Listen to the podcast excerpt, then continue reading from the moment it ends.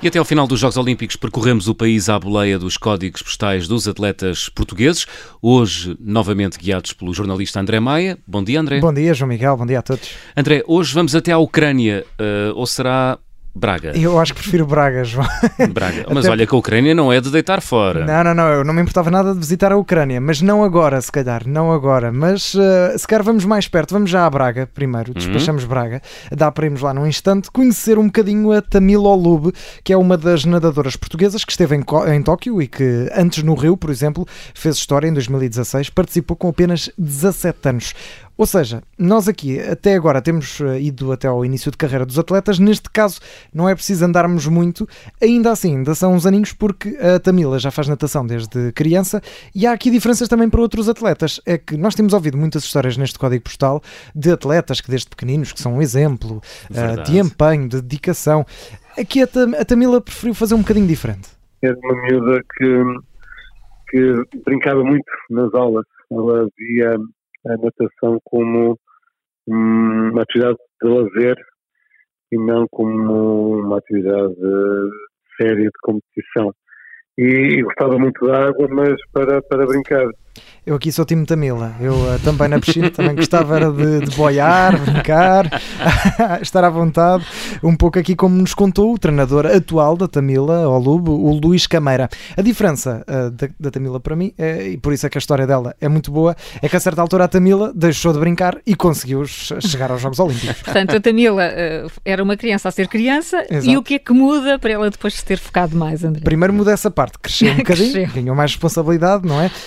treinou mais mais, melhorou, mas também houve algo que foi fundamental, que foi o apoio, a motivação, também a exigência dos, dos pais. E nisso, diz-nos o Luís Cameira, os pais eh, são também olímpicos, como a Tamila. O músculo dorido é um músculo feliz, é uma, uma, frase da mãe muito, muito característica, não é? Que distingue das outras mães que tenho lá, não é? Uhum. Que me ligam às vezes a dizer que o miúdo está muito cansado, que não vai ao treino, precisa descansar, ou que tem que ir ao médico. É? E ali não, músculo dorido é músculo feliz. A partir daqui, a Tamila começou também ela própria a ser um poço de, de, motivação, de empenho. Foi buscar muito isso também às origens, lá está, músculo dorido é músculo feliz. E ela, numa, numa entrevista, diz, diz que tem a cultura soviética, vem da, da Ucrânia. Ora, eu perguntei ao Luís Cameira o, o que é que é isso da cultura soviética, uhum. já que ele já é treinador da Tamila desde os 13 anos. Ele responde-me com uma história da Tamila quando ela foi operada de urgência a uma apendicite. E ela foi internada de urgência e, e depois, no dia seguinte, eu fui visitá-la e ela não estava na cama. E andámos à procura dela, porque era o primeiro levante, as enfermeiras, ai, como é que é possível? Não falamos com ela, ela, ela já estava a tomar banho, vestiu-se e virou-se a minha cadeira e vamos embora. E vinha pelas escadas, quer dizer, percebe? Na verdade, Luís, não percebo. Até porque eu próprio já fui operado a uma apendicite e a primeira vez em que me levantei foi semelhante a ser atropelado por um caminhão. É verdade. Neste caso da Tamila, o caminhão é que ficou em mau estado e ela aproveitou a boleia e um mês depois já estava a competir.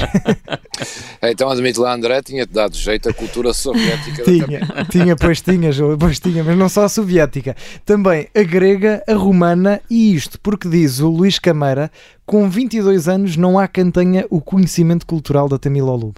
Ela vai por fontes ouvir, eh, a gente pensa que vai ouvir música, não, mas vai ouvir livros, livros, livros russos, portanto a cultura russa eh, domina bastante, a cultura egípcia, os romanos, os gregos, eh, tem muito, muito mais avançada do que um jovem normal, a idade dela, Uh, domina as línguas também, muito, fala muitas línguas, nomeadamente as línguas leste, domina-as todas, o inglês, não é? Contratais nos Estados Unidos, eu gostava que vissem aqui as caras que o João Miguel Santos fez enquanto estávamos a ouvir a, a, a quantidade, o repertório cultural da, da Tamila hum, Olub. Pronto, já percebi. É, é lê grego antigo, lê latim. Exatamente, exatamente. Eu vou nos fones normalmente a ouvir uh, música e a Tamila vai ouvir livros uh, gregos, russos, é hum. incrível. Portanto, campeã em Portugal, campeã europeia, atleta olímpica, fala uma data de línguas.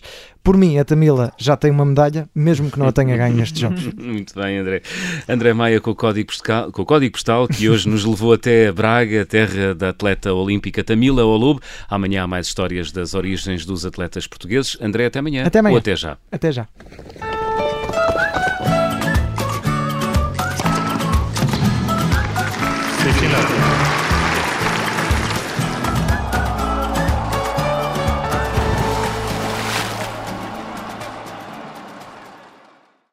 Obrigada por ter ouvido este podcast. Se gostou, pode subscrevê-lo, pode partilhá-lo e também pode ouvir a Rádio Observador online em 98.7 em Lisboa e em 98.4 no Porto.